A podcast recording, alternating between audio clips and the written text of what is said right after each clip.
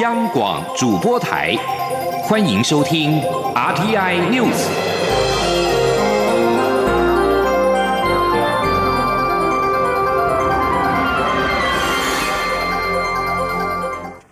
各位好，我是李自立，欢迎收听这一节央广主播台提供给您的 RTI News。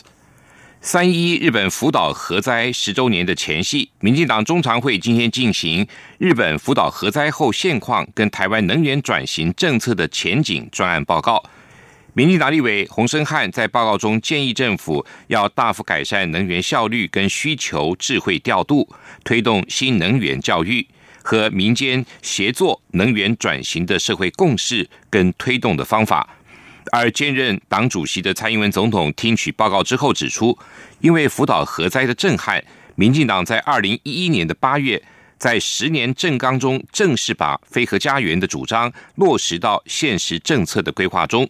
总统强调，核四绝对不是选项，他有信心的带领台湾成为国际能源转型的模范生。针对早教公投的连数冲破门槛。蔡总统也在民进党中常会上向各界喊话，强调社会对于三阶战虽然有不同意见，但这不是路线之争，而是环保跟环保之间的抉择。他要求民进党公职与持续关心较糟的团体沟通，不要互相攻击，共同找出解决的方法，度过能源转型这一关。记者刘玉秋的报道。真爱早教公投联署门槛突破五十万大关，民进党近来加强与社会说明政府的能源转型政策，盼争取民众支持中油第三天然气接收站新建计划。民进党中常会十号针对日本福岛核灾后现况与台湾能源转型政策前景进行专案报告。桃园市长郑文灿在会中报告时说明早教公投的背景与来龙去脉，强调能源转型是民进党执政核心的价值，在减煤、减空污。供电稳定又要达成非核家园下，目前核一停机，核二、核三要按照时间表除役，核四封存。供电缺口在马政府执政时代就已经确定，要以大潭电厂扩大补足电力缺口，并由台电负责电厂扩建，中油负责新建第三接收站。当时他就任桃园市长时，便要求三阶要通过环评，尽力减少对早交的冲击。郑文灿强调，大潭早交与三阶工程。是两种环保思维的选择，不应该是对立，也不该是零和，应该要寻找双赢。保育早教、保护环境、非核减煤，两个价值都是对的，背后都是爱台湾的心，没有必要互相对立。而兼任党主席的蔡英文总统听取报告后，也才是指出，社会对三界战的议题仍然有些不同的意见，但能源转型是民进党的目标，这不是路线之争。他要求民进党公职要与环团沟。沟通，共同寻找出解决的方法。天然气和早教是减煤、减空污和保育之间的权衡，是环保和环保之间的选择。所以，我们会要求行政部门跟党公职持续和关心的团体朋友沟通。保护家园是我们共同的使命，我们的目标一致，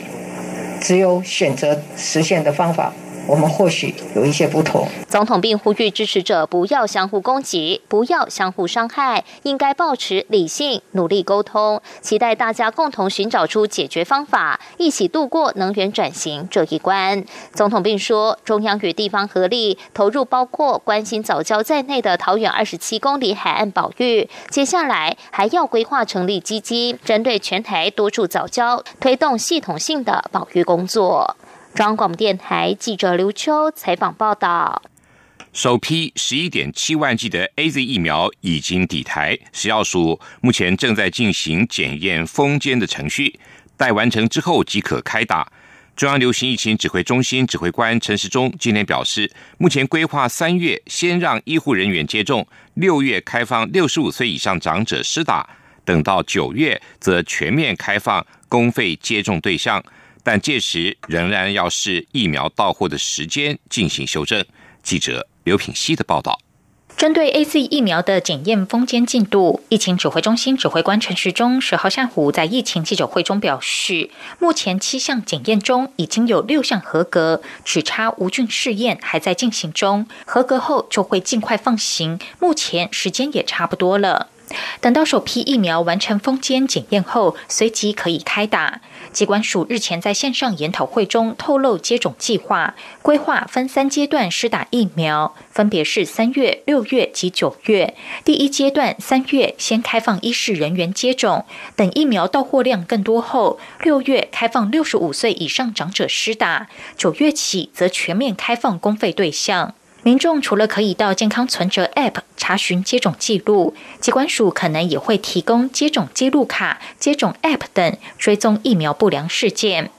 对此，陈时中表示，这是目标，届时会随着疫苗到货的时间进行修正。当然，这是一个目标嘛，哈。现在目前所规划目标，那当然还是要跟着哈相关的疫苗，哈它的一个到台湾的一个时间，然后做相关的一个需要的修正。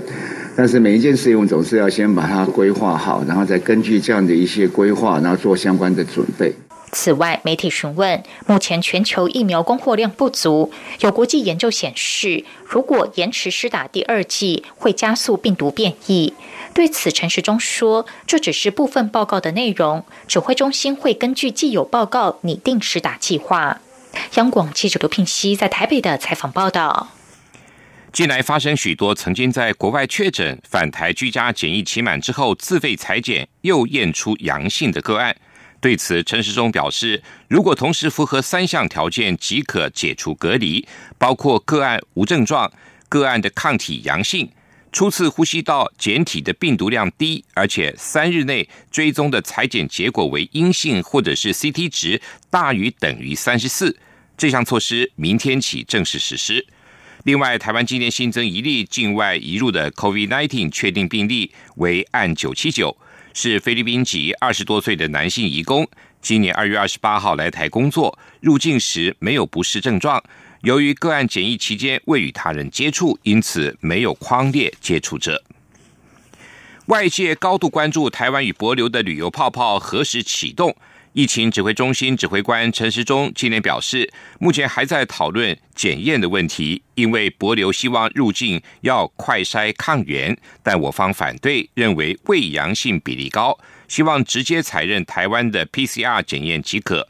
至于国人返台之后，则将会采取五加九天的自主健康管理，前五天为加强版。指挥中心发言人庄仁祥进一步指出，加强版自主健康管理是比照。专案申请来台获准缩短检疫者相关的规范，包括只可从事固定而且有限度的商务活动，禁止到人潮拥挤的场所，延后非急迫的医疗或检查，必须每天记录活动及接触的人员，不可接触不特定人士，而每天也必须向卫生主管机关回报健康的状况。博流驻台大使欧克利今天证实，博流总统会述人将访问台湾，确切时间则是台博何时执行旅游泡泡，可能落在三月底或四月初。对此，我外交部发言人欧江安今天重申欢迎会述人来访的立场，但是日期还在商议。欧江安说。我们非常欢迎伯乐的总统会书人先生 Sergio Whips Jr. 来台湾访问。那至于确切的时间，双方都还在讨论规划当中，目前还没有确定。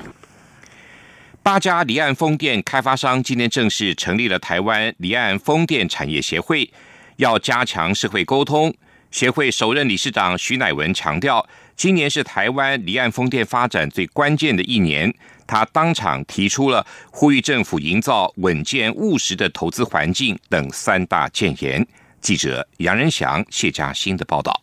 政府设定二零二五年绿能占比要达到两成，离岸风电至关重要。由八家离岸风电开发商发起的台湾离岸风电产业协会十号举行成立大会，邀来行政院副院长沈荣金、经济部次长曾文生站台。首届理事长徐乃文表示，协会将推动离岸风电产业在台湾永续发展，强化社会沟通，并向政府提出建言。徐乃文强调，今年已有许多风场动工，是台湾。离岸风电发展的关键年，协会也向政府提出三大建言，包括要提供稳健务实的投资环境，将第二阶段潜力长址的遴选经验纳入第三阶段区块开发，最后则是要鼓励研发创新。他说：“那第三点就是我们希望政府能够鼓励创新的新科技。那希望在第三阶段，我们能够。”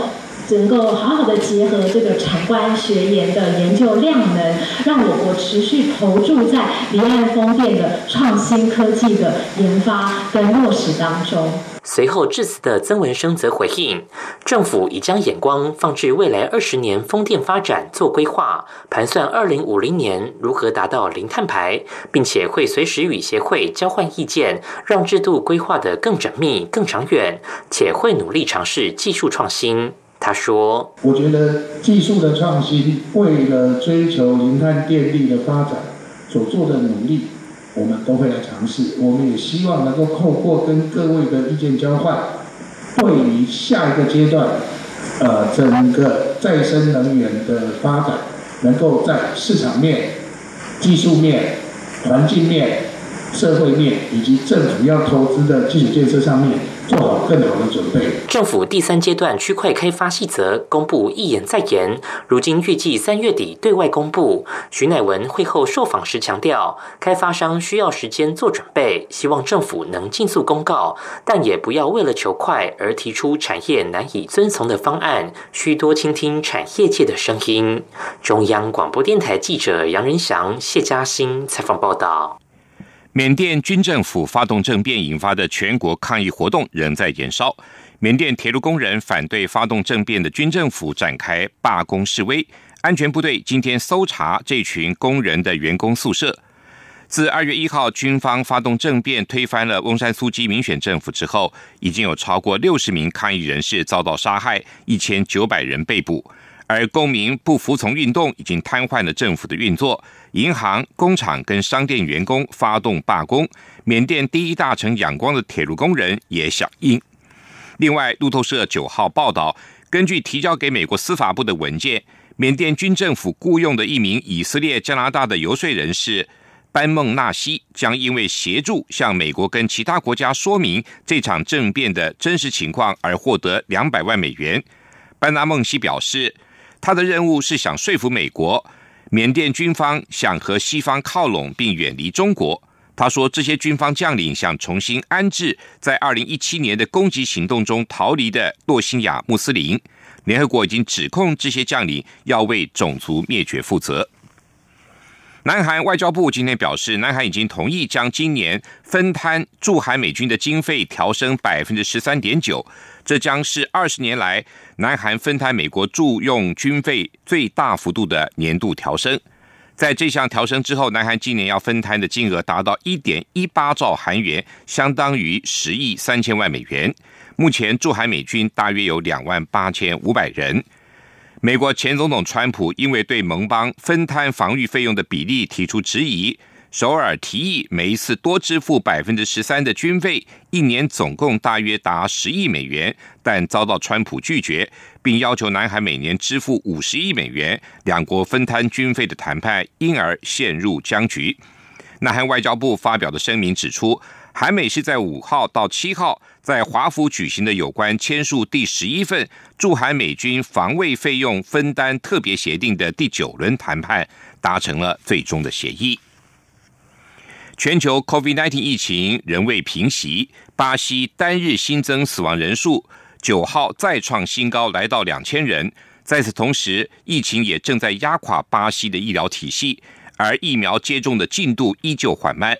巴西卫生部九号通报，全国单日有一千九百七十二人染疫死亡。巴西是全球染疫死亡人数第二多的国家，仅次于美国。另外，日本共同社报道，为了防范 COVID-19 疫情的蔓延，日本国土交通省已经要求各航空公司八号起降落在东京羽田机场、成田机场跟关西机场的国际航班，每一个班次的乘客人数限制最多是一百人。相关人士表示，这次要求航空公司管控国际航班乘客人数，是为了在各机场确实实施入境旅客检疫跟十四天的隔离措施。后生劳动省的报告指出，今年三月五号起，让确诊变异病毒株的患者住院和治疗的费用的旅馆房间数都已经开始出现了紧迫的情况。这里是中央广播电台台湾之音。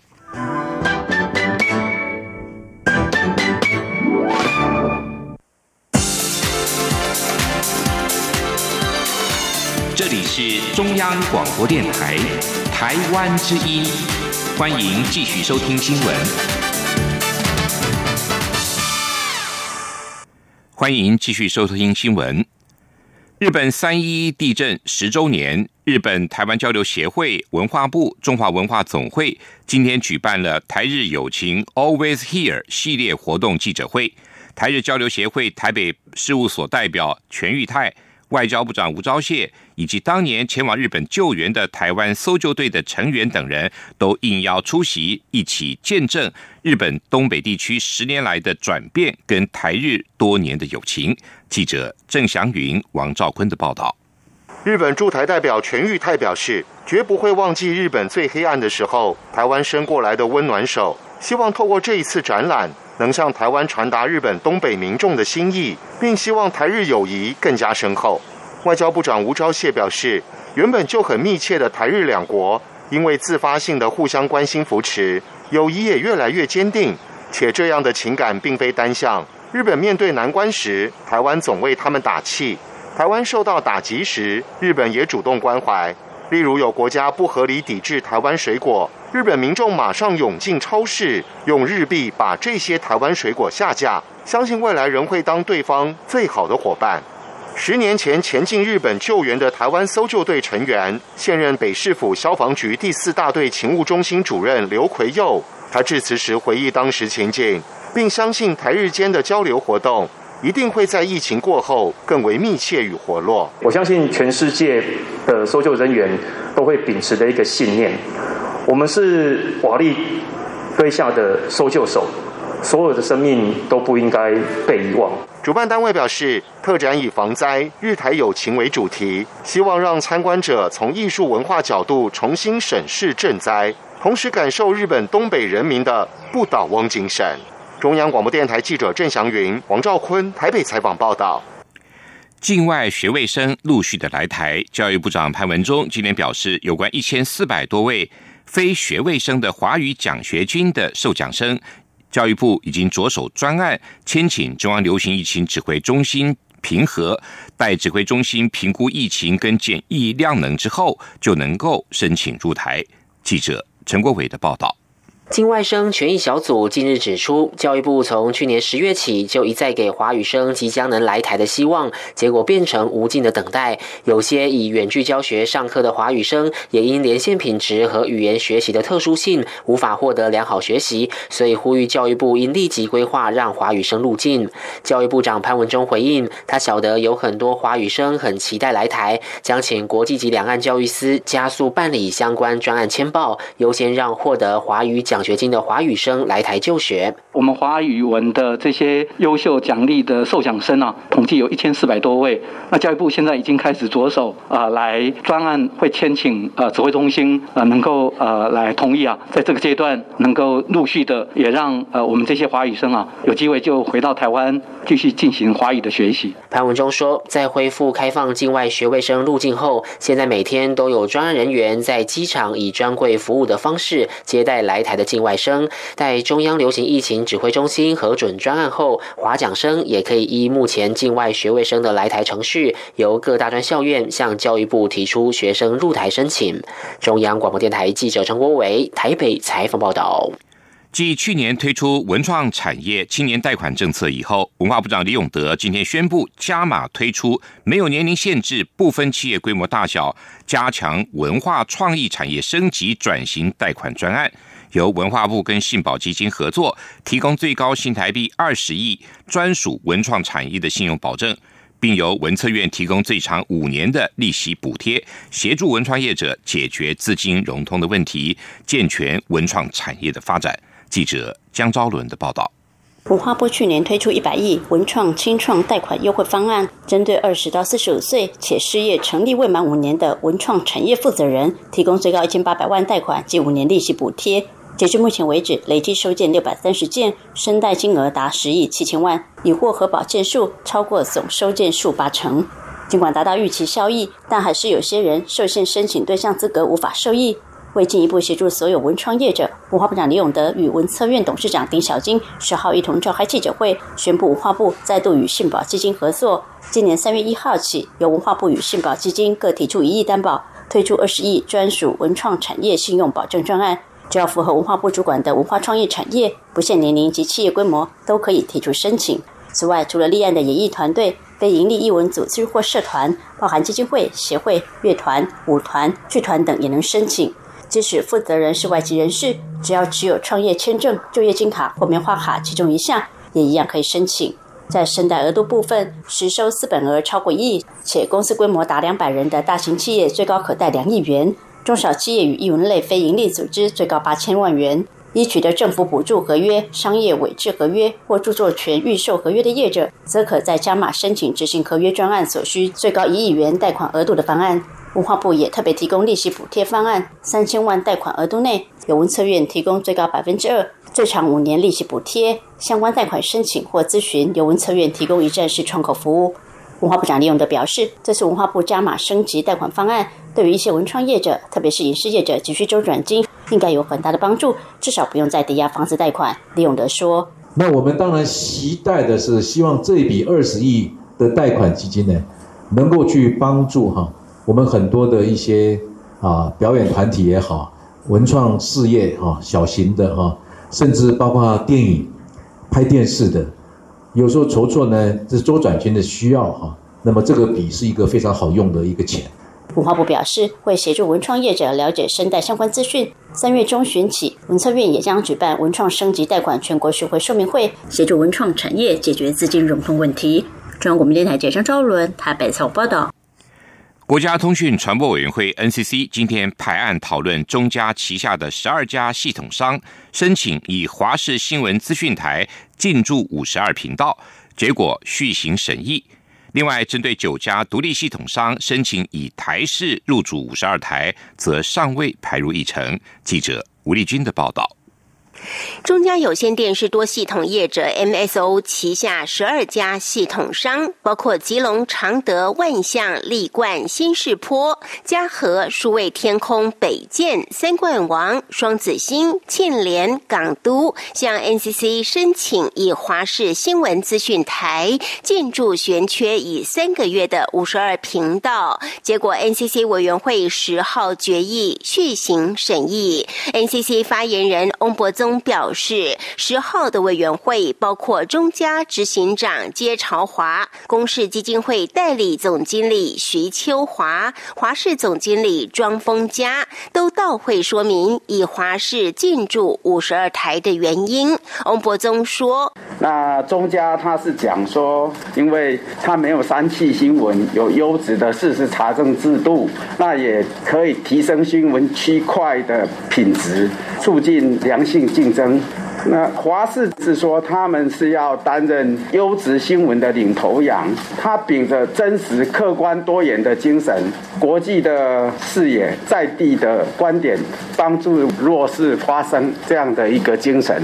不过，由于 NCC 委员有提出一些问题，加上 NCC 在征询地方政府意见时，台北市政府有提及华视的财务状况以及自治率等问题。因此，NCC 也请华视补件说明后再续行审议。另外，还有九家独立系统商申请以台视入驻五十二台，包括北都数位、全国数位、回蓝、东亚、东台有线、东台有线播送、民城事业、澎湖有线、祥通。但离岛三家系统商还需补件后才能送地方政府征询意见。其他六家则已发函地方政府，但尚未回复意见，因此仍未排入委员会议程。总计目前除了中嘉旗下十二系统商，还有台北市的两家独立系统商联维及宝福是申请以华视进驻五十二台，整体收视户达一百一十六万户。九家申请台视入驻五十二台的独立系统商总。收视户则是三十六万户。中央广播电台记者吴丽君在台北采访报道。继续为您报道今天的前进新南向。前进新南向。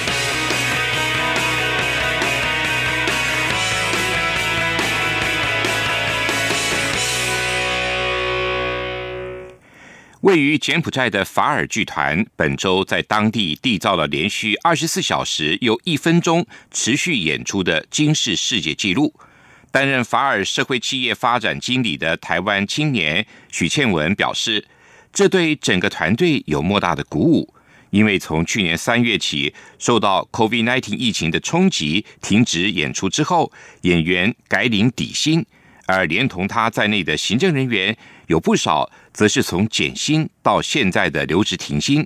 但是大家仍然相互的扶持，齐心的希望能够挨过这一段疫情时期，来重振法尔。记者陈国伟的报道。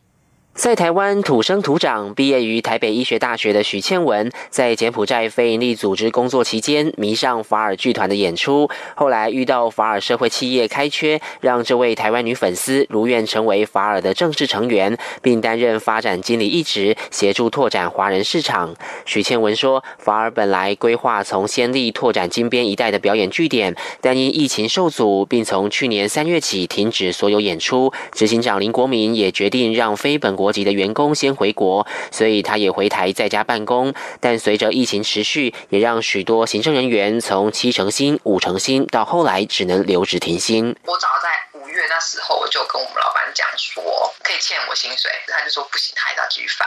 然后后来到十一月，这快不行了，他就问我说，可不可以留职停薪？我就说好啊。他提到，法尔两年一度的国际马戏艺术节原本要在去年五月举行，并邀请台湾等多国表演团队前来。但柬埔寨疫情实在太严重，延期两次后还是只能停办。许倩文说：“虽然置身在台湾，仍希望提升法尔在台的知名度，因此在去年下半年还还规划了法尔精品在台湾的活动，以及参与台北国际赏鸟博览会。”柬埔寨有个很特别的舞蹈叫孔雀舞，是他们的传统舞蹈，有祈雨跟祈福的象征。那台湾跟柬埔寨这边，其实我们在二零一九年有办过一次台柬的现代舞交流。那那时候其中一个从柬埔寨带来的舞蹈，第一次带来的就是孔雀舞，所以我们也是透过视频的分享，因为人不能来嘛，